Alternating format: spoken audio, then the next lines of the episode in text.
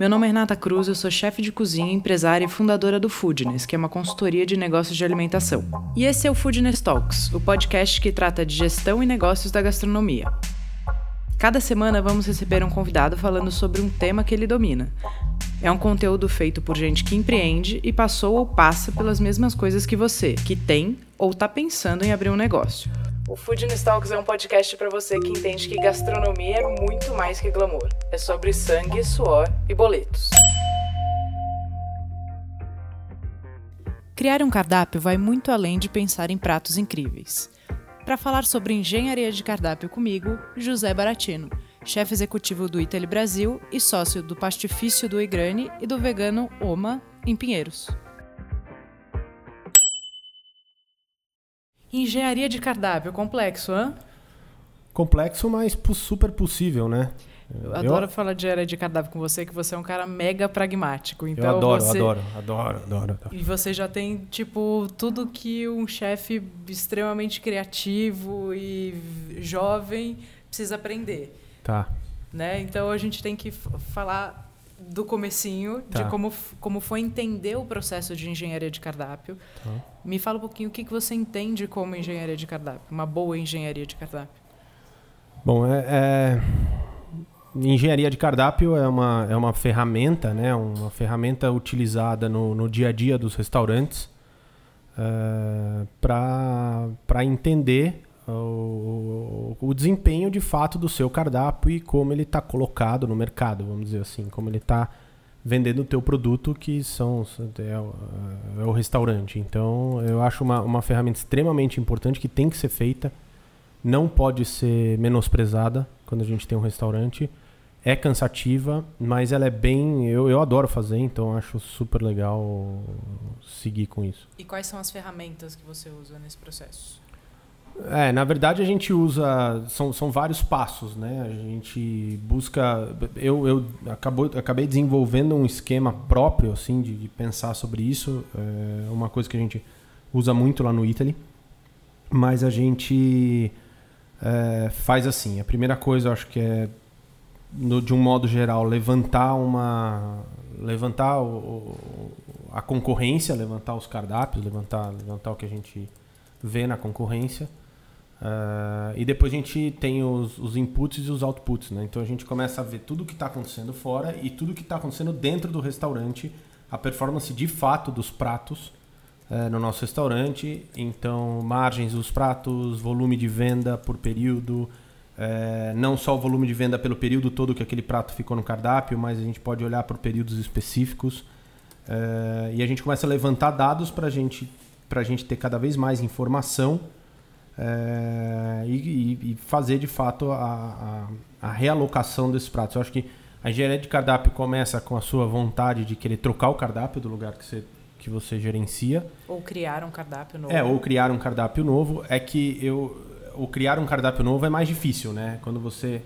Quando você, vamos por na abertura de um restaurante, a engenharia ela fica um pouco ela vai muito no, no sentido do, do, do, tipo de restaurante, a vontade que você tem, você tem pouco. Quer dizer, você não tem nada de histórico quando você está abrindo um restaurante. Então... Mas vamos, vamos, vamos começar de quem está abrindo. Tá, então né? tá. Então, por, por exemplo, ferramentas básicas. A hora que você está montando um cardápio, às vezes a gente quer ser muito criativo e bota insumos caros que você vai usar num Sim. prato só. Sim. E isso é um, é, um ponto de atenção, né? É, eu acho que a coisa mais importante é você contextualizar. Você está abrindo um restaurante, né? Você está chegando num lugar que você precisa fazer um cardápio inicial. Assim. Então, é, é contextualizar aquele, aquele lugar, contextualizar o produto que você quer vender e a partir daquele momento você começar a rabiscar um cardápio de fato possível e compatível com a, a, a, o produto que você, você quer entregar. E que Acho tem que a ver primeiro... com a identidade da casa. Claro, né? lógico, lógico. Então, a partir do momento que você. E tem um ponto bastante importante aí. A hora que você define qual é a identidade da casa, o que, que ele vai dizer público-alvo. Quem é o cara Sim. que vai sentar na sua mesa, quanto Sim. ele está disposto a pagar. Sim, lógico. Porque se você não sabe seu público-alvo também, criar um menu é muito difícil. Sim, sim, isso é, faz parte desse contexto todo. Então vamos olhar o público, vamos olhar é, o público-alvo, vamos olhar a, a, a parte de, de, de, branding do negócio, o que, que a gente de fato vai ter nesse negócio. uh, e que tipo de produto a gente vai vender. Daí, a partir do momento que você. O, o, tipo de serviço que você vai ter, porque isso interfere no cardápio também. E aí eu acho que a, depois disso, a primeira coisa é rabiscar um cardápio, até porque o cardápio também ele, ele influencia no investimento que você vai ter na cozinha, que, que, que equipamentos que você tem que comprar, etc. Mas voltando para o cardápio, é, fazer alguns testes, testes, ter algumas ideias e aí logo já ir para uma ficha técnica. Eu acho que isso é extremamente importante. Para ter uma base de valor de custo. Claro, valor de custo e aí você já começa, poder começar a projetar um valor de, de cardápio, de fato, um, um, um valor que vai constar no cardápio até para você começar a olhar na concorrência o que está acontecendo, o que não está acontecendo e ver se você está compatível, se você está abaixo, se você não está. E se a, o custo que aquele prato vai ter que ter tá, cabe no bolso do seu público-alvo. Exatamente, exatamente. Então, acho que basicamente é isso. Aí, é, uma vez que isso está feito, você tem que aprofundar de fato a, a, essa ficha técnica, você tem que abordar todo. Eu, eu sempre falo, às vezes eu dou umas aulas sobre isso e eu falo é, que cada um cria a sua própria ficha técnica, né? Porque a ficha técnica, além de ter todo, todo o CMV, o custo que a gente que é da profissão está acostumado, mas eu acho que ela tem que ter coisas pertinentes àquele negócio. A sua operação. Né? Exatamente. Né? Então, às vezes você pode ter uma, um, um, valor acrescido na ficha técnica porque você. É, sei 90% lá. do seu pedido desse prato é delivery. Então Exatamente. Você então você tem que embutir as embalagens. É bom, bom exemplo. Isso, então, isso tudo você tem que olhar e, e aí cada um cria a sua própria ficha técnica para melhor conduzir o negócio. Porque a ficha técnica, depois de feita, é ela que vai precificar o cardápio. E apesar do restaurante ser um negócio de varejo, a gente não pode ficar precificando o cardápio todo dia, né? Não. Como um supermercado. Então a gente precificou o cardápio, aquele preço vai ficar. Se você errou a ficha técnica, ou se você fez alguma coisa errada, você vai de fato pagar aquele preço durante toda a permanência daquele porque a sensibilidade do cliente é muito grande a preço, né? Eles olham e, e se você aumenta, eles percebem que você aumentou, Sim. né? E se não tiver um aumento claro num momento, ok, não, passou um período de tempo, né? a gente teve que aumentar o cardápio, aí é, as pessoas entendem, inflação, etc. Mas se você fica corrigindo o preço, é, é, é muito Com ruim. Muita né? frequência, Com muito muita frequência é horroroso para o restaurante. Então a primeira coisa é isso, fazer essa ficha técnica e, e começar a é, é, vislumbrar quais serão os seus preços de cardápio. Muito bom. Depois desse, desse processo, o cardápio. Sempre o primeiro cardápio da casa tende a, a ter uma, um giro mais expressivo do que depois, né? Depois você muda o cardápio inteiro, mas assim, o primeiro cardápio da casa tem coisa que emplaca muito, Sim. tem coisa que não emplaca, claro. e aí você vai fazer um giro desses, desses pratos. É, daí depois, é, daí vamos dizer que por, por menor que seja esse período, desde a abertura até a primeira mudança de cardápio, você já tá num, você já tem um histórico, tem né? um você histórico. pode considerar que você tem um histórico. Então daí você começa um trabalho de comparação. Então você pega os seus pratos, é, olha o, o, aquele, aquele famoso gráfico do margem versus venda e os pratos de alta margem com alta venda permanecem, permanecem no cardápio. Os pratos de baixa margem com baixa venda saem do cardápio. Então, assim, basicamente, você já faz isso. Aí... E, não, e não apegado em, ai, mas a dona Maria gosta tanto desse filé. Exatamente, é, a receita da minha avó, que eu queria pôr tanto no restaurante, está perdendo dinheiro com isso, não vale a pena. Então. É... Por isso que eu falei que ele é pragmático e que a conversa aqui é reta. não, é. Mas daí você cria um outro prato que sua avó gostava de fazer, que te dá mais margem, você vai ter um resultado melhor. Mas... Deixa eu voltar para uma coisa que eu esqueci que eu acho que é importante. Depois que você aprofundou na ficha técnica ali, você viu o seu cardápio inteiro, fez um esboço. Aí você vai para a lista de compras. Claro. Tá. Também isso é importante. A quantidade Sim. de insumos e variedades que você está usando e os fornecedores de onde você compra esses insumos. Porque tem gente que às vezes faz um cardápio maravilhoso, lindo, deuso, e que a hora que você bota isso na prática, por exemplo, você usa o único fruto do mar é camarão e você usa para uma entrada que você usa duas unidades Sim. e a compra mínima é, é 30 quilos. Então você vai ficar com camarão congelado muito tempo na casa, pratos que giram pouco. É, ou pratos mais caros, mas Sim. também entender né, essa, essa lista de fornecedores versus estoque. Estoque parado também claro. é um, é, é, um problema. É, a, a lista de mercado, é, é, a partir do momento que você tem a lista de compras, daí você tem que, você tem que começar. Eu acho que voltando então na história de não ainda não estar tá aberto, acho que essa análise profunda da lista é extremamente importante, porque quanto se você tem menos fornecedores é melhor para você, porque porque daí também você consegue ter é, você consegue ter comprar mais produtos de um mesmo fornecedor, então você consegue negociar melhor, etc. É, e ter, esse, ter esses, esses probleminhas que ficam perdidos no cardápio é um horror, como o exemplo do camarão que você deu. Então, é, isso é uma coisa que às vezes você tem uma super vontade de, de, de utilizar um produto tal, mas que é difícil de encontrar. É, eu, eu, aconselho a não, não, não usar isso, principalmente em cardápios iniciais. assim. Uma outra coisa que acontece também é que acho que é importante você manter ser muito, muito, muito uh, firme na linha do, do, do, do, do cardápio. Assim, eu acho que muitas vezes você tem uma. Um, é muito fácil você ver restaurantes que começam a desvirtuar o cardápio em relação ao, ao, ao, ao conceito. conceito. E aí isso é muito difícil, porque você precisa mudar o cliente, o cliente começa. Se o cliente vai aceitar, não vai aceitar, e às vezes você vê restaurantes se arruinando por causa de trocas de cardápio errada. Entendeu? Isso também pode acontecer. E fornecedor é um Fornecedor é quase seu sócio, seu parceiro, seu é. amigo, seu. É. É, você indica estabelecer fornecedores e desenvolver uma parceria bacana ou fazer pesquisa toda semana? Ou cada caso é um caso? Depende do produto? Eu acho que cada caso é um caso, mas eu, eu sou partidário de ter fornecedores parceiros e, Fixos, e manter parceiros, uma. É, porque você acaba. negociar o é, melhor preço possível. Você negocia o melhor eles. preço com ele, mas na hora que para você não estiver bem, ele vai te ajudar, e na hora que para ele não estiver bem, você ajuda ele e as coisas vão melhor. Se você, a não ser que você tenha uma, um negócio muito grande ou que, que uma rede de restaurantes que daí você está lidando com grandes fornecedores também, que aí dá para ser um pouco mais, mais é, menos, menos pessoal a história, mas eu acho que em restaurantes pequenos eu gosto bastante de estar tá próximo. De estabelecer tá, um é, contato, né? Eu acho excelente isso, porque a comunicação fica mais fácil, as pessoas te entendem, acho que é muito mais. Numa dor de barriga você consegue que dúvida. o cara te entregue. Exatamente, exatamente. Legal número de fornecedores é que está dentro do que você falou, né? Se você tem uma engenharia sim. melhor, você, você, você consegue diminuir consegue a quantidade de número itens. de fornecedores, sim.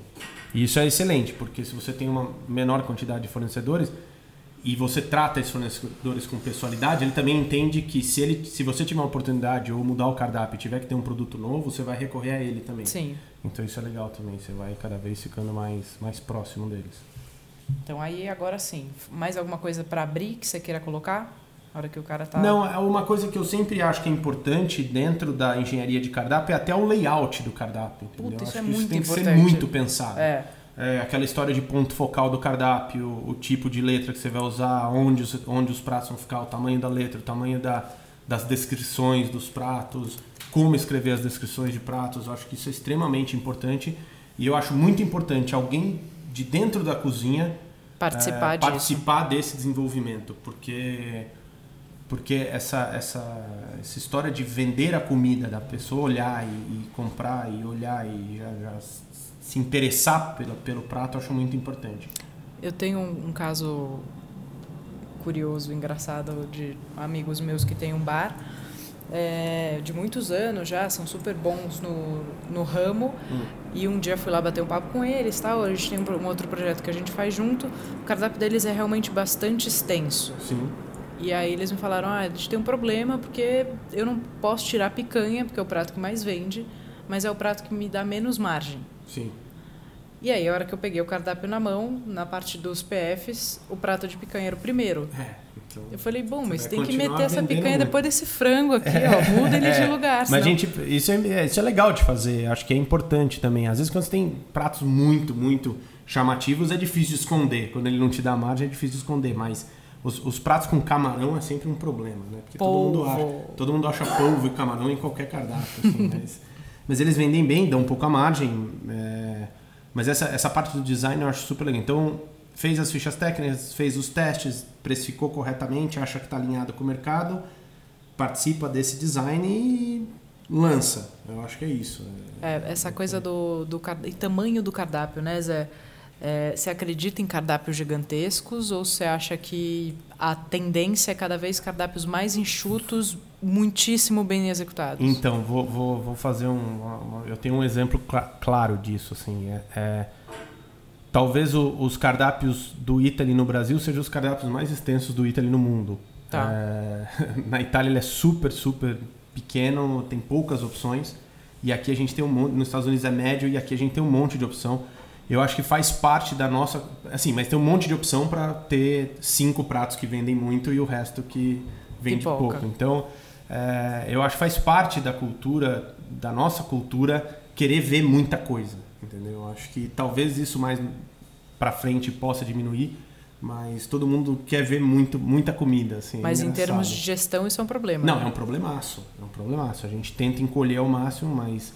É é aquilo que talvez o teu amigo possa até esconder a picanha, mas ele vai ter um cardápio gigantesco para vender picanha. É, é, mas para gestão é, é, um, é, bem difícil porque você tem que manter. Mas aí você começa a jogar com umas histórias, né? Você começa a generalizar alguns pratos.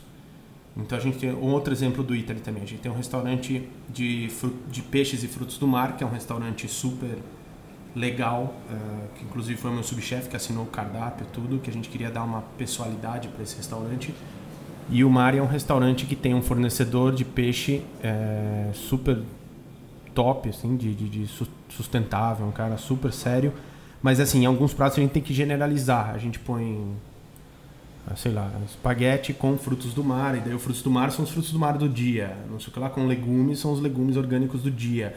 Então, essas generalizadas interferem um pouco no serviço que tem que tem que estar tá muito claro o que, que, tem no dia, tem o que está tá bom. Brifado, que, exatamente, né? tem que estar tá super bem brifado, mas por outro lado, você consegue aproveitar mais o que você tiver de bom no dia. Sim. Então, a gente tenta chegar num equilíbrio nisso aí. Isso, é, isso é muito legal de ser claro, né? De você até, de repente, escrever no cardápio espaguete com legumes do dia. Sim. Porque aí você deixa claro que não é um embromation. Você está usando o que tem de melhor naquele é. dia e o, o garçom vai brifar o cliente do que tem. É, uma coisa que a gente fez uma vez lá no Italy, que fez uma vez, na verdade, agora a gente faz todas as vezes, é o seguinte: a gente passou a respeitar o defeso do camarão. Legal, muito legal. Que é, assim, pra gente é um risco, porque era um risco, porque os pratos de camarão vendem bem e a gente resolveu, ok, é, vamos respeitar o defeso do camarão, porque a gente não congela camarão e a gente não compra camarão congelado, então nós vamos respeitar o defeso. Deu um pouco de frio na barriga, a gente entrou com outros frutos do mar, brifou todo mundo super bem. Tem um pouquinho de gente que reclama, mas no final a gente passa bem o defeso e depois a gente volta a ter camarão Quando tranquilamente. Quando você trabalha com verdade, né, tanto dentro da casa, a gente não trabalha com, tá muito claro, né? Não trabalha com, isso é uma premissa base de vocês que não é negociável. Então não trabalha com camarão congelado. Ponto. Se tem o defeso, a gente a precisa gente respeitar. E quando a gente explica isso para o cliente de maneira bacana, claro, é. a, acaba sendo um ponto positivo. Claro, Ele pode gente... ter saído da casa dele para comer o camarão, mas, pô, é, é, mas é, é, por defesa né, vai, da, da, natureza, da nossa outro, sustentabilidade. Vai ter um outro fruto então... do mar com extrema qualidade que você vai poder consumir. Então a gente apostou nisso e eu sou muito feliz por isso lá, assim, porque o mar é um restaurante que funciona super bem na questão dos peixes. E aí lá também a gente usa muito legume orgânico, que acaba caindo na mesma história. Sim. Então dá para ter o prato X com beterraba, porque vai ter um dia que não vai ter beterraba. Então a gente também funciona com o mesmo raciocínio e dá super bem, a gente fica super feliz com isso. Legal. Vamos lá. Então, para um cardápio que já está tá. é, operando e que você consegue ter histórico, consegue ter informação de venda, quais são as informações mais importantes? Mais importantes, é, os top vendas, os pratos que são top de vendas e o cardápio inteiro, a análise de margem versus é, margem versus venda. Que os top vendas são importantes porque você começa é ali que o, o teu restaurante está segurando o faturamento, é ali dali que está saindo o faturamento, então e normalmente a, a métrica do 80-20 se aplica muito, claro, né? Claro, Isso é, é, muita, é, é sempre muito, muito essa é uma verdade viva. que não, é, que não então, conseguiu ser desmentida você, vai, você, pega os top vendas e dá 80-20 no final, mas daí depois você vê a, a, relação margem. E aí a parte da margem versus vendas tem que ser corajoso mesmo, como a gente já falou, e, e às vezes tirar pratos que você não quer tirar do cardápio. É, mas para mim o, o, o, maior problema para mim então assim, os pratos que têm margem alta e venda alta ficam, os que têm margem baixa e vende pouco saem. Tem aqueles pratos que vendem pouco é, mas são questão de posicionamento mas tem de mercado, boa, talvez? Então, é, então eles podem até existir. Mas para mim o maior problema é o que vende muito em margem baixa. Isso para mim é o maior problema, é o maior desafio que a gente tem, porque é um sucesso, as pessoas adoram e você não, você não faz dinheiro com aquilo. Então esse é bem, bem difícil. E aí ele tira lugar de um outro que poderia vender tão bem quanto e Exatamente. que te daria uma margem maior. Exatamente. Às vezes você pode até colocar alguns pratos brigando com ele num cardápio seguinte e ele demonstra que ele não se abala, ele continua vendendo que nem uma máquina. E aí, você, e aí só que assim, você passa mais um período com ele, ele fica mais famoso ainda, as pessoas procuram mais por ele. Então esse é o mais complicado de todos. E às vezes, quanto antes você você tira isso da jogada, é melhor, assim, entendeu? Acho que Até porque menos pessoas ficam apegadas, né? Lógico. Quanto antes lógico, ele sair, lógico, melhor para todo mundo. Lógico. E tem talvez um prato que precisa existir, porque ele é uma questão, sai muito na mídia, é o que todo mundo quer ver na foto, é. ele fotografa bem, ele às vezes não desempenha tão bem, nem a margem é tão maravilhosa, mas ele virou uma marca. É, daí, é, mas aí você. Isso, isso, isso é incontrolável, né? Sim. Isso não dá para controlar, porque na verdade quando você faz um cardápio, todo. Você, não pensa mais em um e menos no outro, né? Todo mundo tem o filhinho ali. Sim. Mas é, você não gosta mais de um filho do que do outro, mas o...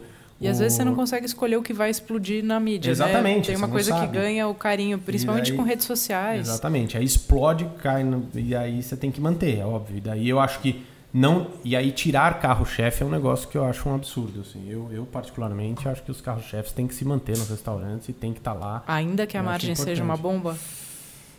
É, talvez sim.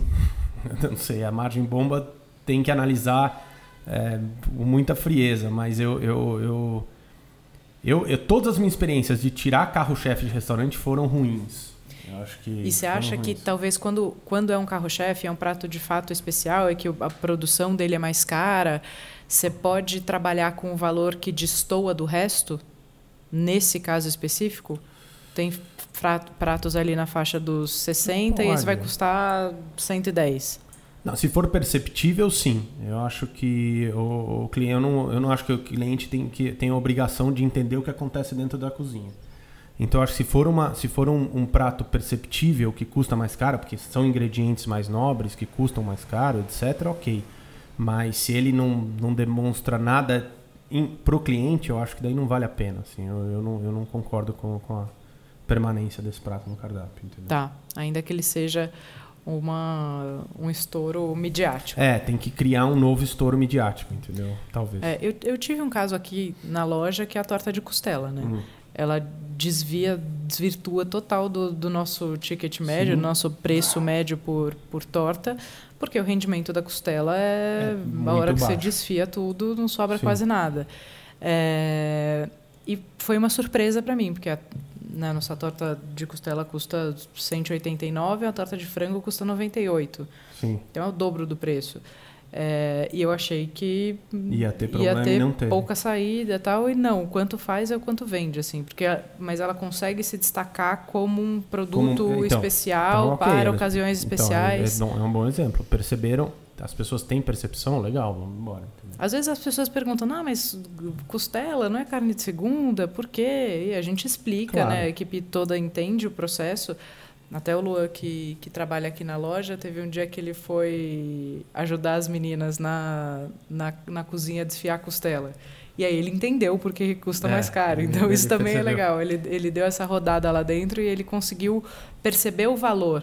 Então aí ele hoje vende muito mais à vontade porque ele percebeu o valor de, de manipulação daquilo mesmo. É, uma coisa que você acabou de falar que é importante ressaltar, é que não, de fato não entra tanto na engenharia de cardápio, mas que a gente sempre tem que estar atento quando se cria um prato, ou vai fazer um prato num cardápio, é o quanto de, de, de mão, mão, de, de obra. obra. que puxa, né? Estava aqui na esse... minha lista. Ah, CMO vezes CMV. Tô, é, mas estou me adiantando. Não, mas era mas, o próximo tópico. Então, mas isso em, em, restaurantes também tem que ser bem olhado, porque às vezes você está batendo cabeça com um prato que pode ser... que ele nem é tão seu carro-chefe, é, ou que você pode fazer ele de uma maneira mais fácil e a, o reflexo no resultado vai ser muito pequeno, talvez imperceptível. Às vezes você fica batendo cabeça naquela história, então tem que ter uma visão muito clara. Às vezes é, é até sair um pouco da operação e ter uma tomar um oxigênio para voltar lá e olhar e falar, poxa, não está sendo feito da maneira que, que poderia ser. Na, sabe que a torta de costela também tem uma história engraçada. Eu fazia no fechava no vácuo, fazia no sous vide, seis horas de cocção, Sim. não sei o quê. E aí eu fui um dia no, no É de Casa fazer a torta de costela sim, sim. no programa. Ah. E não, não dá para eu ensinar a pessoa a fechar no vácuo, deixar não. seis horas. E aí eu fiz na pressão. Ah. A hora que eu vi o resultado, eu falei, mas nunca mais vamos fazer isso desse jeito. Vai ser na pressão para sempre. Então. Isso baixou meu custo de, de mão de obra e de luz. Não, lógico, de luz. Bizarramente, de, de, assim. De saco de vácuo e de tudo mais. Então, que talvez, é, é talvez fosse um preciosismo só exatamente, nosso. A gente não parou para olhar, porque era bonito falar, não, fica seis horas, é, fechada a vácuo, você, você dá... E eu ia falar justamente isso, é, e que, que vai contra um pouco o que você está falando, mas a gente tem tanta tecnologia na cozinha que a gente tem que abrir um pouco a cabeça para até perceber que tem horas que a panela de pressão funciona melhor. É sua melhor forno, amiga. É. é, funciona melhor que um forno combinado. Então, é, tem que aproveitar disso, sem dúvida nenhuma, para otimizar. Né? E também para você falou isso para poder equipar sua cozinha, né? A, o claro. forno combinado é aquele tipo é, diamante é. do, da cozinha. Todo mundo quer ter um forno combinado. É. Eu acabei de vender o meu, inclusive, porque hoje na minha não... operação não faz o menor sentido Exatamente, ter um forno ele combinado. Não, ele não é necessário em alguns momentos. Ele é, ele é para operações muito grandes, ele funciona bem. Para o é... buffet ele era necessário, é, é, é era obrigatório para o buffet sim, eu, ter, sim. eu ter um combinado.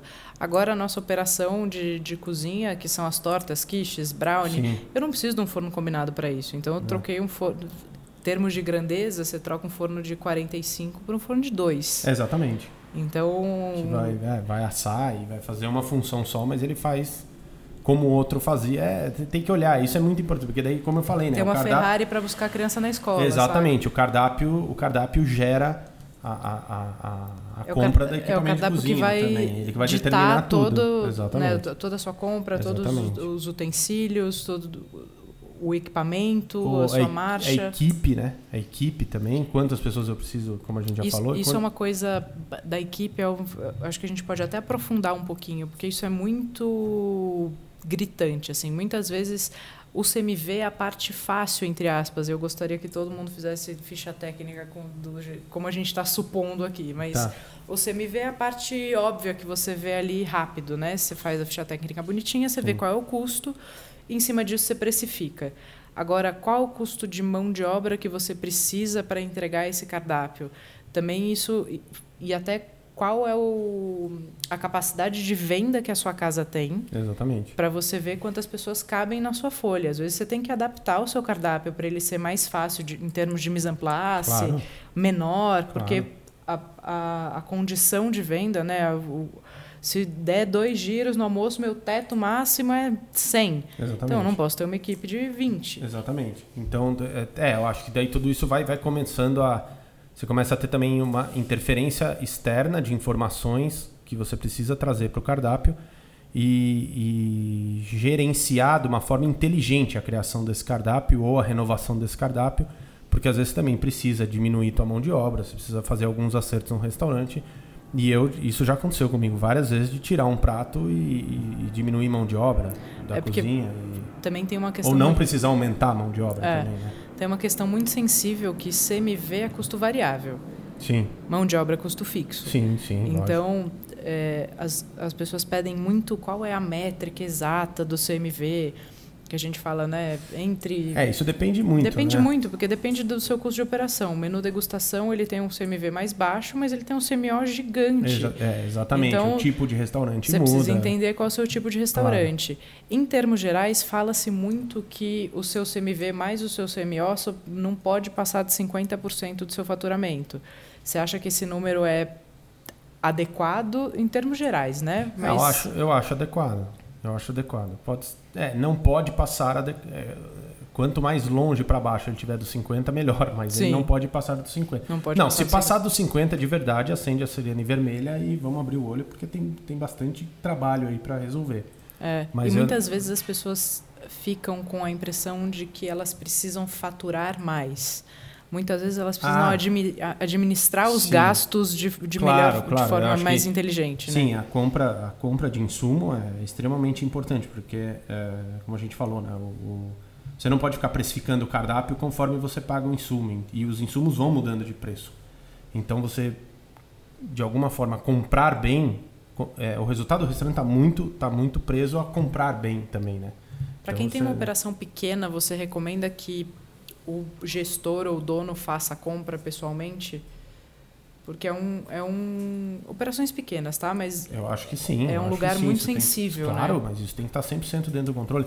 É, eu, eu acho que são. São, é, são três coisas que tem que olhar o tempo inteiro, né? Saindo um pouco da engenharia de cardápio. É o custo de. Quanto eu pago, qual é a minha folha, qual é o meu CMV e quanto que eu faturo. Eu acho que por aí você já. Se você souber isso com clareza e se está alto, está baixo, porque está alto, porque está baixo, você está administrando já bem o teu negócio, entendeu? Depois você vai para os detalhes. Meu pai falou isso a vida inteira e depois que eu assumi a gestão da, de números das minhas, das, das minhas empresas ficou muito óbvio que é fugir de custo fixo, né? Tudo que você possa tirar de custo fixo, ah, o filtro eu pago por mês. Cara, será que não compensa ver galão, ver se ah, é, é, no, é. no inverno o pessoal bebe menos água. É uma bobagem que a hora é, que você vê o, o, no final do ano tem, tem uma representatividade interessante. Sim, restaurante tem muito, muito ralo, né? Tem muito ralo. Então perder dinheiro é, é, é bem. Se você bobear, você perde com uma facilidade extrema, porque são muitos detalhes, mas que esse tipo de controle tem que ser na ponta do lápis mesmo, porque se, porque assim, se você, você fala assim, ah, vamos ter o CMO e o CMV eh, abaixo dos 50%, mas quanto que você quer de lucro líquido, né? E daí Sim. esse lucro líquido vai sobrar dessas coisas que você vai olhar e vai controlar ali na ponta do lápis. Tem que ter alguém muito bom olhando para números, assim. Acho muito importante alguém muito bom com uma sensibilidade grande olhando para números e uma pessoa capaz de falar não para todo mundo do restaurante, entendeu? Acho bem importante. isso é importante. Se a pessoa falar não, sabe? Ah, vamos pôr isso, não vai pôr isso no cardápio. A você não vai comprar isso agora. não. Então isso eu acho que. Que a pessoa que está olhando para número Exatamente. e está tomando decisões. Exatamente. Mas é uma pessoa, óbvio que com bom senso, mas uma Sim. que está tomando decisões importantes, porque para soltar para soltar a mão e o negócio desandar é muito muito fácil né? porque é muito sedutor você querer aumentar um garçom você querer trocar claro. a louça você querer botar o polvo no cardápio essas coisas. E, e tudo você tem um porquê né? Você consegue justificar. Agora é. os números justificam com muito mais força né? Sim sim lógico. É, os números os números eles mostram de fato né, o que está acontecendo. Então não tem como mentir. Não tem como falar não não é bem assim. Não é assim é, inclusive começar a colocar muitas variáveis, né? Quando você tem um cardápio é, fugindo um pouco de restaurante, indo para talvez uma pessoa que tem um buffet. É, eu fiz uma cagada maravilhosa quando eu tinha buffet, que eu fazia cardápio personalizado. Tu ideia idiota. é bonito para vender, mas assim, era uma loucura. A gente acabava tendo muita, muita variável de produção. Sim e um, um, custo de, de folha surreal e de logística bizarro. Absurdo. É, mas isso também, eu passo um pouco disso na Doegrani, que é a minha fábrica de massa, que não faz só massa, né? faz, faz alimentos de uma forma geral, e muita coisa é customizada, só que para customizar a gente tem um certo pedido mínimo, porque senão a gente não consegue customizar um quilo de tortelli de algum sabor específico. Então... Sim é muito complicado. É muito complicado, não, é impossível, na verdade. Então. E além do pedido mínimo, você consegue amarrar um contrato? Tipo, o cara precisa comprar de você pelo menos X tem? Não, às vezes sim. Quando a gente vende para grandes empresas, a gente consegue. Mas às vezes para empresas. É, para restaurantes, buffets, não, não existe muito isso, né? A gente vai numa, numa proximidade maior, assim. Mas aí o cara não desenvolve algo específico? Não, ele até pode desenvolver algo específico. Se tiver ao nosso alcance, a gente prepara. Mas é, daí acaba não, acaba não tendo um contrato, assim. Isso é muito difícil. Porque isso é uma coisa que gera um custo e uma energia enorme, muito grande, né? enorme. né? Desenvolver um produto enorme. específico para alguém ou para algum, alguma ocasião. E daqui dois meses ou o cara fecha, ou ele não quer mais, ou ele não sei o quê, e você nem chegou a retornar o investimento de energia e de grana que você botou naquilo. Claro, claro, mas isso acontece muito. A gente faz muita, muito, muitos molhos e coisas pré-preparadas para redes de restaurantes e isso, isso a gente também fica preocupado. Por se ele tirar do cardápio.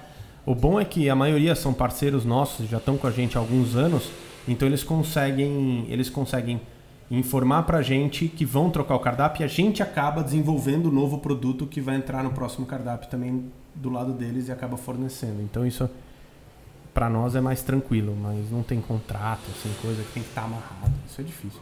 E uma, uma coisa que a gente pode colocar aqui em termos de engenharia de cardápio é também a terceirização de algumas coisas que são caras para fazer em casa, né? Sim. Eu é. gosto muito da ideia da, da, terceirização cada vez mais. Assim, eu acho que você tira o custo fixo e ganha um custo variável. Ele vai ser maior, óbvio, é, mas isso, isso é uma coisa que a gente trata até como como é, é, é um, um, uma ferramenta de sedução nossa lá na Doigrane para angariar clientes, mas é, o que eu acredito é o seguinte: no, vamos dar um passo para trás. No que, que você é bom? Você é bom em montar um restaurante de rede. Você é bom. Então, assim, eu vejo muitas redes de restaurante crescendo e às vezes eles estão na décima, porque tem um, tem um, um momento que a, que a rede de restaurante ela tem que começar em, ela muda um pouco o perfil. Assim, você tem um teto de loja que você consegue ter uma, um gerenciamento de um tamanho. A partir de um certo momento, aquele gerenciamento tem que mudar e você de fato vira uma rede grande de, de, de, de, de restaurantes. E nessa mudança eu vejo muita gente investindo numa cozinha central e aí eu falo, meu Deus do céu, gente, mas o negócio de vocês é, é, loja, o negócio, vocês são bons em vender loja ou produzir comida. Não, a gente no fato é bom em vender loja. Então não vai construir uma cozinha, o negócio não é produzir comida, é você terceiriza a sua produção.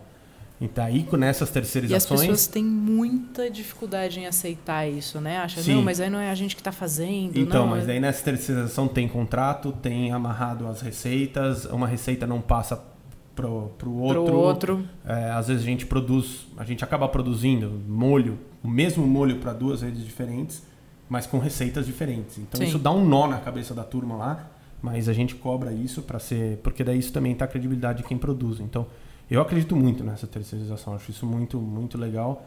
E eu acho que. Diminui é seu risco, né? Também. Lógico, você se especializa. Você, pô, seu negócio é atender pessoas, receber pessoas. Então Porque se você isso. tiver que estar tá preocupado com a, com a abertura da loja, com a cozinha central, não, com é, a não logística... Constrói, é, não constrói uma cozinha central, constrói mais uma loja. Sim. Vai aumentar teu faturamento, tua cozinha central não vai te aumentar. Ah, mas vai reduzir o meu custo. Não vai. Depois lá na frente não vai. Entendeu? tô, falando, tô falando não vai para puxar a sardinha pro meu lado. Pode não, até ser eu, que dê, mas é difícil. Eu acredito, eu acredito que não também. A gente fez um, um movimento aqui com as coxinhas, né? Porque não dava mais para produzir interno. E isso foi Funcionou. super feliz. Super. É, então, não, mas eu acho super legal isso. Eu Tem um super, super parceiro. Acho, sou super a favor disso aí. Muito bom. Você acredita hoje que é uma tendência trabalhar mais ingrediente, imagem ou força de cardápio? Vamos lá, é uma composição dos três. Eu acredito muito na imagem do chefe como um reflexo da qualidade do que ele entrega. Eu continuo com fé nisso. É, mas eu eu acho o seguinte, é, vamos, vamos falar do mercado de São Paulo, que é onde a gente está. São Paulo é uma cidade que está amadurecendo. Eu estou há 20 anos nesse negócio e quando eu entrei, talvez eu não tivesse tanta percepção, mas depois que eu que eu comecei a trabalhar no Hotel Emiliano, em 2005, eu comecei a perceber umas coisas e comecei a entender. 2006, 2007, 2008, você tinha era tudo meio standard, assim, todos os restaurantes cobravam o mesmo preço, mas cada um servia uma coisa, cada um você tinha uma experiência e no final o cliente pagava exatamente a mesma coisa. Hoje eu vejo um cenário diferente. Hoje eu acho que a gente está muito, o cliente está muito mais maduro em São Paulo e eu me colocando como cliente eu estou muito mais maduro e eu consigo perceber o quanto que eu vou gastar é, quanto que eu tô, estou disposto a gastar para aquele, aquele pacote que estão me entregando. Tá. Então, é, pensando dessa forma, eu acredito que é um conjunto dos três, é, mas eu acho que a força, eu acho que a força do, do cardápio aliada à qualidade dos ingredientes é, um, é, um, é o trunfo maior da história. É, eu acho que deixar, deixar cair qualidade no ingrediente é uma coisa bem complicada. Assim, isso é uma coisa que. E é sensível imediatamente. Né? Por causa do amadurecimento dos clientes. Então hoje todo mundo sabe. Todo mundo sabe discernir uma carne mais ou menos de uma carne excelente. Acho que todo mundo sabe discernir uma massa mais ou menos de uma massa excelente. Então eu acho que esses esse, esse, esse amadurecimento dos clientes está trazendo uma, uma, uma obrigatoriedade de quem está atrás do balcão manter a qualidade do, do produto que está servindo. Uh, então acredito muito na força do cardápio, mas acredito muito na qualidade do ingrediente. Assim, talvez mais do que na imagem do chefe. Eu acho que a imagem do chefe não, não sustenta uma queda de qualidade de ingredientes. Né? Legal. E quando a gente fala de engenharia de cardápio, tem um formato que vem crescendo é, de negócios de, de comida, que é o sonho da engenharia de cardápio para qualquer chefe ou gestor, que são os negócios com produto único, né?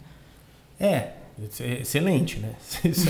Essa coisa é, um, é verdade, você falou um sonho, né? Porque um sonho ele pode tanto ser vivido como não, né? Então, assim, eu tô distante disso, eu tô anos luz disso, mas é sensacional. Se você consegue ter um, um produto único, é, é, é tua vida fica muito mais fácil em termos de controles e tudo que você precisa fazer. Mas ao mesmo tempo também eu acho que a gente começa a ter também uma interferência. Eu sou um grande fã, é, não da, exatamente da comida, mas dos processos de redes de fast food. Assim. Tá. Eu adoro a ideia dos caras e tudo. E as redes de fast food, às vezes, elas vão por um caminho, tentando ter alguma, algum diferencial que deve atrapalhar eles um absurdo, mas no final eles são um pouco um, um lugar de, de, produto único, né? Sim. É, eles, eles, eles tentam reduzir ao máximo tudo que eles têm.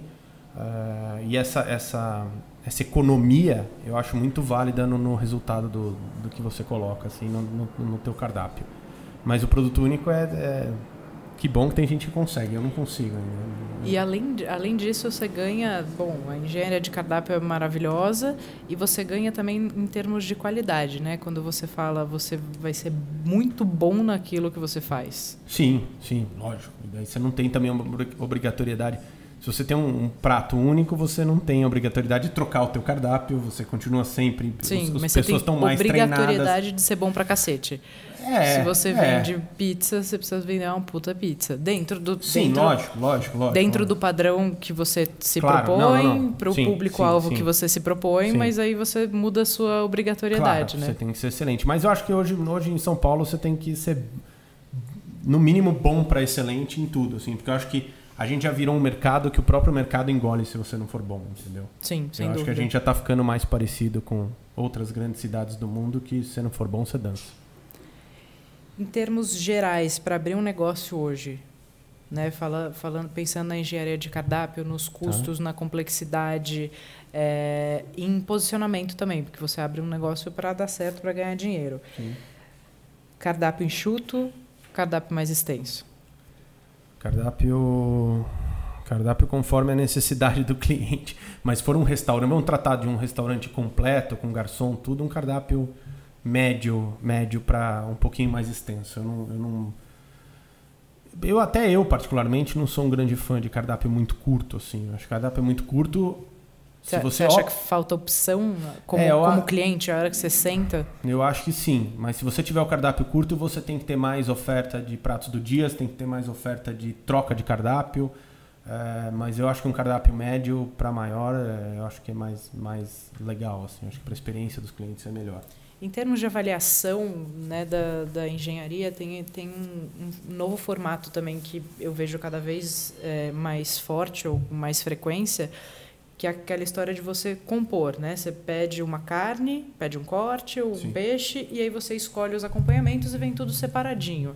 Você pode comer com. É, ah, eu sou vegetariano, então não pedi a carne, mas pedi seis acompanhamentos e aquilo foi uma super refeição. Sim não os pratos montados, né, como é o, o, mais clássico. Isso, em termos de, de análise, é maravilhoso, né?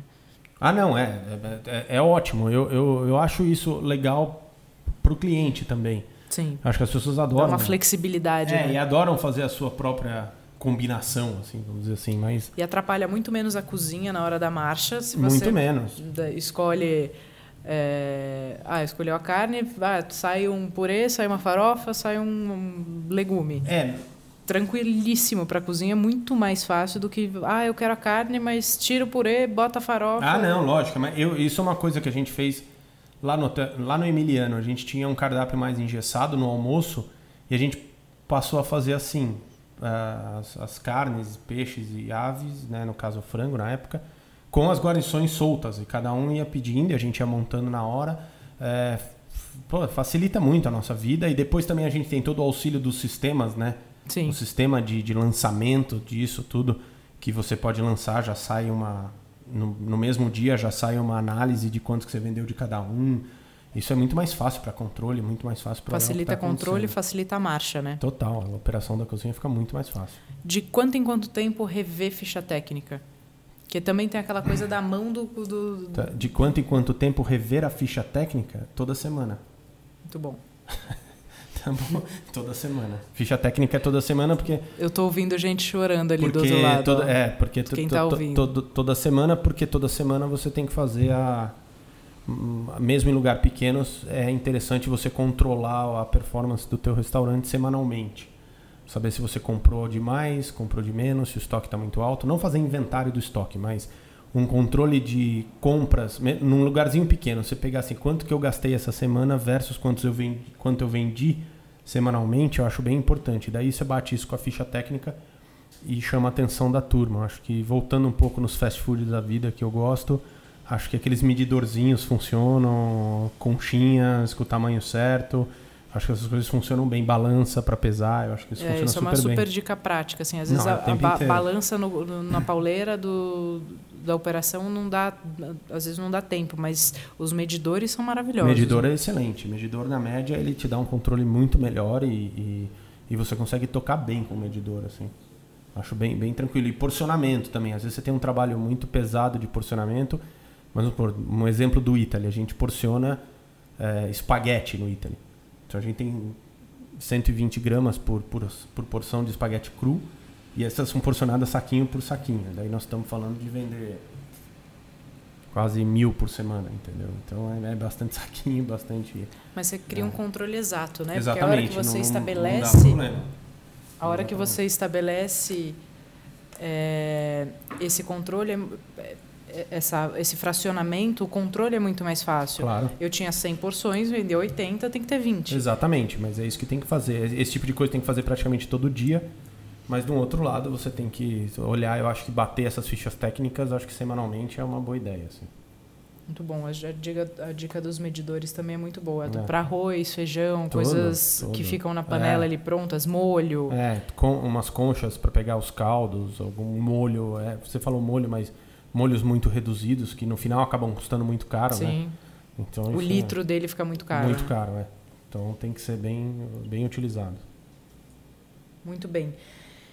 Dica para uma excelente engenharia de cardápio, uma coisa que assim precisa ser feito do, ou que a gente já falou e você queira frisar. Não, acho que a, a, eu, eu acredito assim a, a engenharia de cardápio ela te dá resultado ela por si só ela já te dá resultado, mas se você não tiver dados não adianta. Então, é, é, cadastrar, vamos lá, cadastrar corretamente os seus produtos no seu, no seu sistema para depois quando você precisar dessas informações, ela de fato te entregar a verdade. Então assim, quando você precisar desses históricos, porque é baseado nesse, nos históricos do restaurante que você, nos históricos de venda e de performance dos pratos que você vai que você vai fazer a tua troca de cardápio. Então é muito Sim. importante então, assim, não dá para ficar o cara.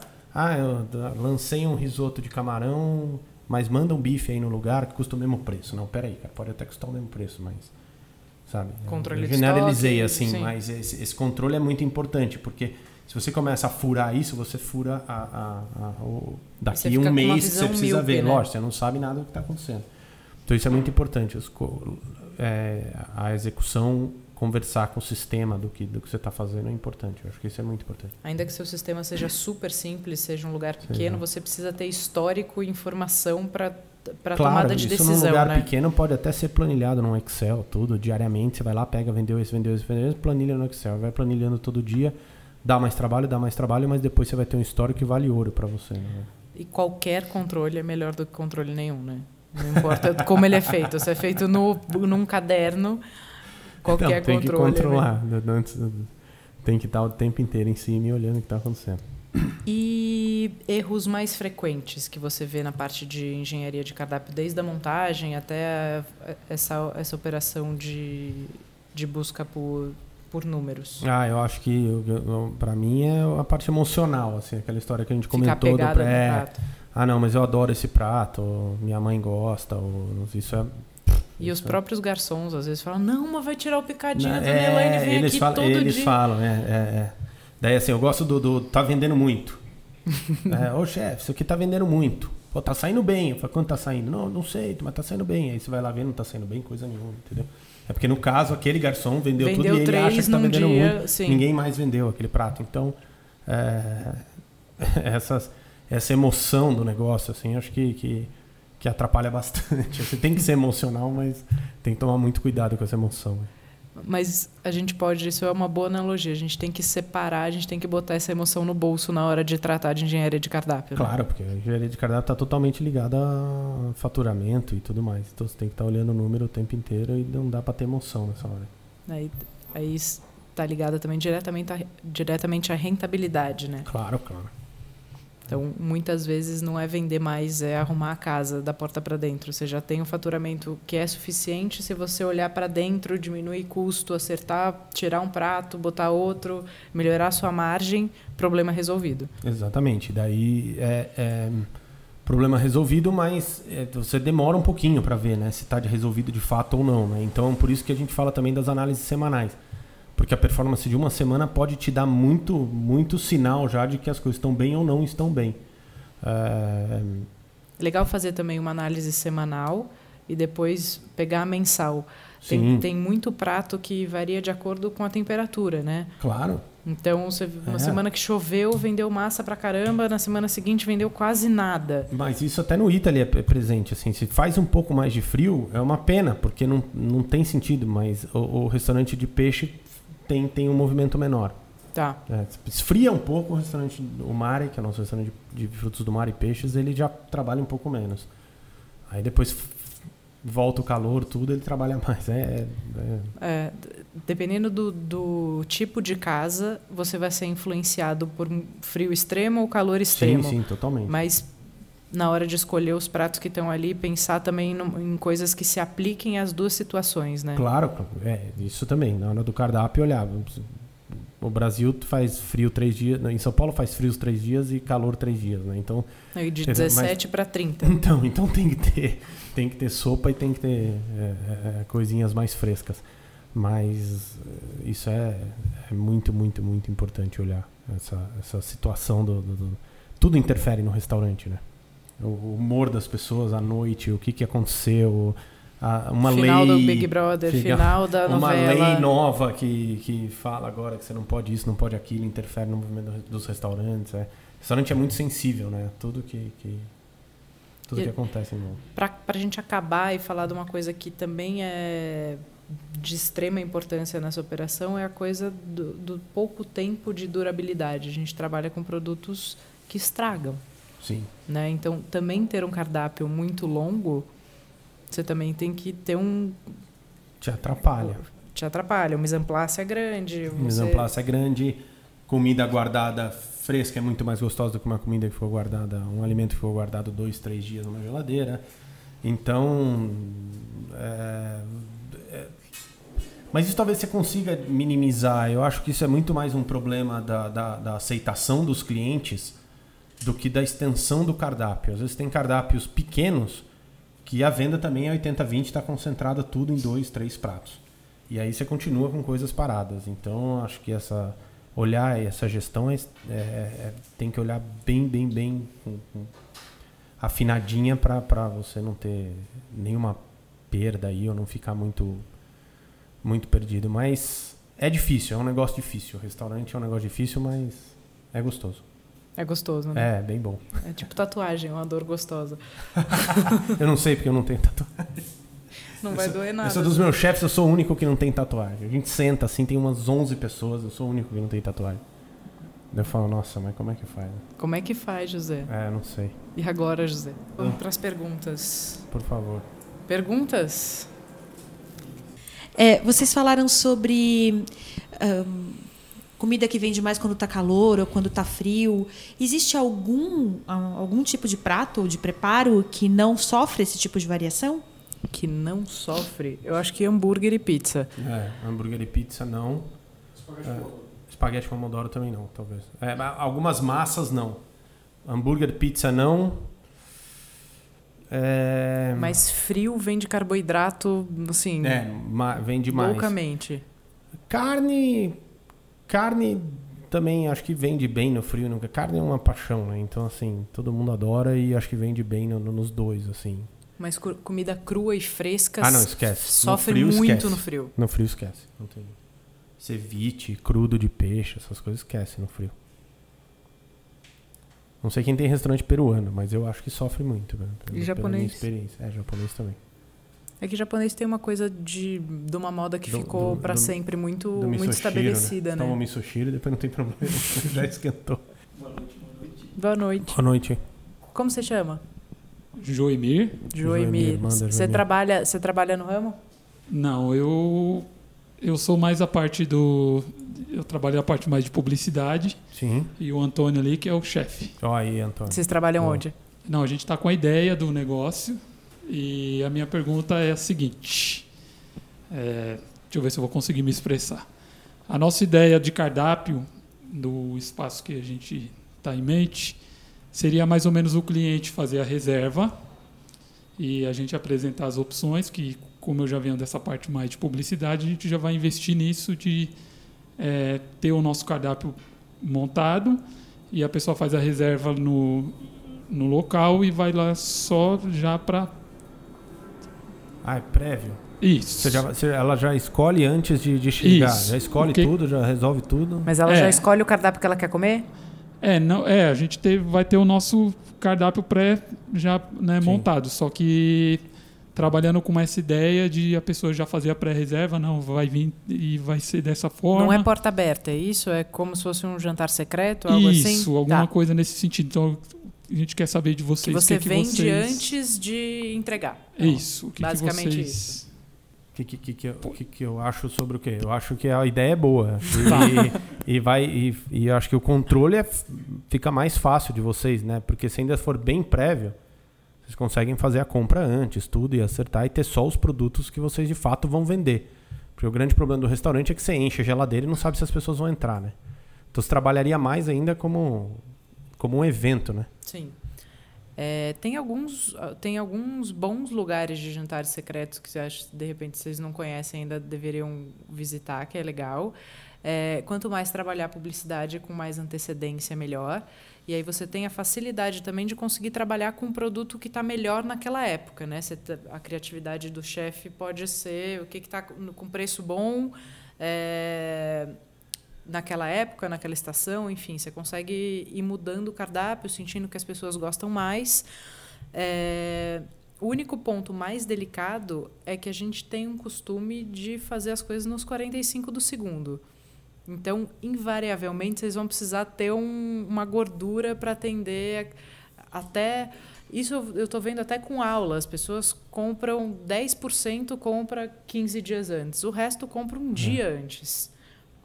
E aí você fala, puto, vai ser um fracasso, não sei o quê. De repente vende tudo. Você fala, meu Deus, é. não, nem aluguei cadeira para essa gente toda. É, no dia vende tudo, é, isso acontece mesmo. Isso acontece. Então tem que ter aí fechar o carrinho de venda talvez dois dias antes para o mise en place poder se organizar.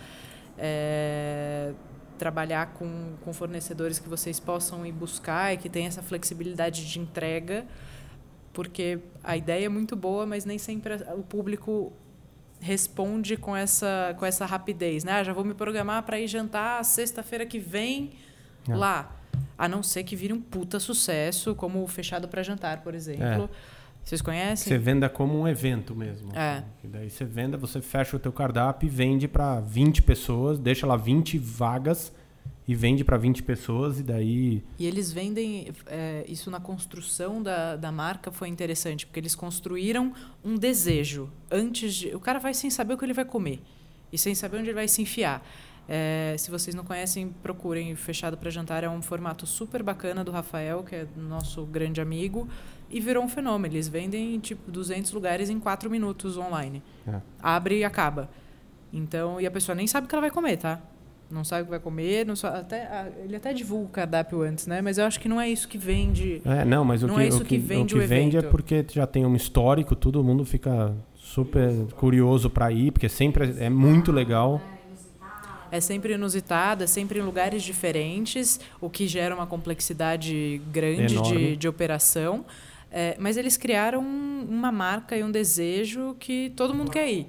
É, povo nem lê o cardápio, já compra para ir, porque é um acontecimento, é sempre muito legal. A entrega é sempre uma expectativa, atende às expectativas de quem vai. É, é, um formato que também vale a pesquisa porque é bem interessante. É um evento, né? Você vende, ao invés de você esperar a contratação de, de alguém que te contrata um evento, você cria um evento e passa a vender esse evento, né? Então, já que você é da publicidade, é uma coisa interessante para se pensar, porque isso é muito legal. E gerar, eles, eles trabalharam com alguns gatilhos mentais, né? Que é de gerar desejo de construir a marca e escassez. Então, não tem sempre tem de é. dois em dois ou três em três meses, acaba rápido e muito rápido, geraram desejo e, e aí, se eles fizerem todo mês, provavelmente a chance de, de cair o desejo é maior. Quando você trabalha com escassez, você, você deixa esse desejo você sempre quer. latente. É. Obrigado. Respondido? O, o lucro médio mínimo aceitável para um negócio de restaurante emplacar? Então. É, Existe isso? Não, peraí, tem muita variável na tua pergunta, tá. mas vamos lá. É... se, se, se, você ganhar um pouquinho, você ganhar um pouquinho, você já está dando certo. se você se pagar, já é, deu tem, certo. Tem um amigo meu que brinca assim, tem um monte de amigo que são milionários desse, nesse negócio de restaurante. Entrou bilionário e saiu milionário. Mas Fala aí. É, na verdade, assim, depende muito do restaurante, depende muito do tipo de restaurante, mas. Do investimento que você faz inicialmente. É, é, porque daí isso tem que pagar, mas vamos dizer que depois de um certo. O retorno, sei lá. Hoje, no, hoje Dois do jeito anos que. é uma conta boa de. Ah, não. Você está dizendo o retorno do investimento? Não, estou falando a margem de lucro sobre os produtos. Ah, não, é o lucro. vamos dizer, o lucro Por líquido. Por produto ou você está querendo saber resultado? Para sobrar no bolso, ela quer saber. É que às vezes restaurante é um bom negócio, quanto que sobra no bolso? É isso que ela quer saber. Que é de 10 a. Dependendo do tipo, dependendo de um monte de coisa, de 10% a 20%? 10 a 20, é. Dependendo do negócio, mas depende muito. Isso Quer depende dizer, muito 0 de tudo a 20, isso. né? É, 0 a 20, mas depende muito do, do, do, do. Vamos dizer que. Às vezes tem tipos de negócio muito bem geridos que, mesmo bem geridos, vão te dar 10%, entendeu? que parece uma coisa que brilha os olhos, porque se você falar, pô, ponho, ponho 100 e vou ter 3 de volta. Tá é, daí você começa a falar, pô, restaurante é bom negócio, então, daí, só que tem tudo isso que a gente conversou aqui antes. Mas eu acho e, que isso e tem seria... a coisa também da, da, manutenção, né? Eu falei no podcast com a Aileen disso, que mensurar o quanto você vai investir é o que normalmente as pessoas fazem, acertam ali, tem uma margem de erro. Mas dependendo do, do que você está usando ali, tanto de equipamento, de utensílio, de sofá, qual o custo dessa manutenção? Isso também vai tirar a sua margem. É, você tem que lavar isso. toalha e guardanapo, por exemplo. Caro. Então, mas acho que acho que mais ou menos entre 10 e 20, se for super bem gerido, estiver bem estabelecido. Agora, essa segurança que você falou, que o negócio emplacou, eu, eu acho que nunca, eu nunca tive. o negócio emplacou, o negócio você pergunta todo dia se emplacou. Você fala, será que emplacou? Mesmo não emplacou? Será que tá mesmo, mesmo faturando, entendeu? Tem e, e tem lugares que vendem muito, estão sempre cheios e não dão resultado positivo. É, Isso é muito comum. Tem tudo, é, é um que aí também tem que olhar para dentro, porque, bom, tá vendendo bastante, está sempre cheio, por que, que não está batendo break-even dando lucro? É, então aí é... você tem que entrar numa, numa política de corte de custos, sem impactar é, qualidade, entrega. É, muitas vezes essa história de entender qual é o serviço que cabe na sua operação. Né? Porque todo mundo adoraria ter um monte de garçom, atender o cliente bem, puxa a cadeira, não sei o que, é lindo. Mas tem um monte de operação que não se não paga nesse. É, não, não é, suporta esse formato. São Paulo é uma cidade engraçada, né? Até desafiadora, né? Para não falar engraçada. São Paulo é a única cidade do mundo, acho que tem padaria, tem hostess, né? E, e, o cara abre um bistrô pequenininho e alguém entra e fala, cadê o sommelier, né? Se você perguntar por um sommelier num bistrô na França, ele te dá um tapa na orelha, né? Mas é assim. Então, assim, essas coisas, às vezes o, o mercado te exige algumas coisas que começam a te levar para um caminho sem volta, assim, que depois você põe o sommelier, tira o sommelier, ah, mas tinha o sommelier lá, caiu muito lá, não tem mais sommelier. Você fala, Pô, mas não era para ter sommelier nunca, entendeu? É difícil, é muito difícil. É um... E quanto mais acertar nessa, nessa concepção inicial e de repente começar mais enxuto, puta, tá vendendo vinho pra cacete, vou botar um sommelier. É um caminho muito melhor do que começar Ah, claro, com o sommelier lógico, e arrancar que- o homem é, de lá porque tem que cortar custo. E crescendo, isso é normal. É, e começar pequenininho. Acho que com menos investimento. Em vez de fazer um, um sofá, É, faz um banco com as almofadas. Depois, É. tipo, tá dando muito certo, faz um sofá. Eu tenho um cliente que quer, de consultoria, que ele queria fazer a cozinha aberta. Falei, não, vamos se acalmar. Porque precisa primeiro a coisa acontecer. Uma cozinha aberta demanda mais investimento de equipamento, demanda mais custo de equipe, de uniforme, de, tem uma série de custos que são maiores numa cozinha aparente. E a proposta deles não é nem ter um nome, um chefe assinando. Faz- não faz sentido. É legal ter uma cozinha aberta, é bonito, aquele balé da cozinha, se tá tudo muito certo. Se não, é um tiro no pé danado. Então a gente conseguiu canalizar essa energia para outra coisa, vai fazer um investimento muito menor agora. E aí daqui um ano tá tudo certo, abre a cozinha. Mas começar menorzinho, co- começa pequeno, erra pequeno, né? Porque errado vai ser. É, vai errar um Que a gente, a gente aprende na, na porrada e na operação. Então, quanto menor for o seu risco, melhor. Então tá bom, muito obrigada, José. Obrigado a você, Rê. Valeu.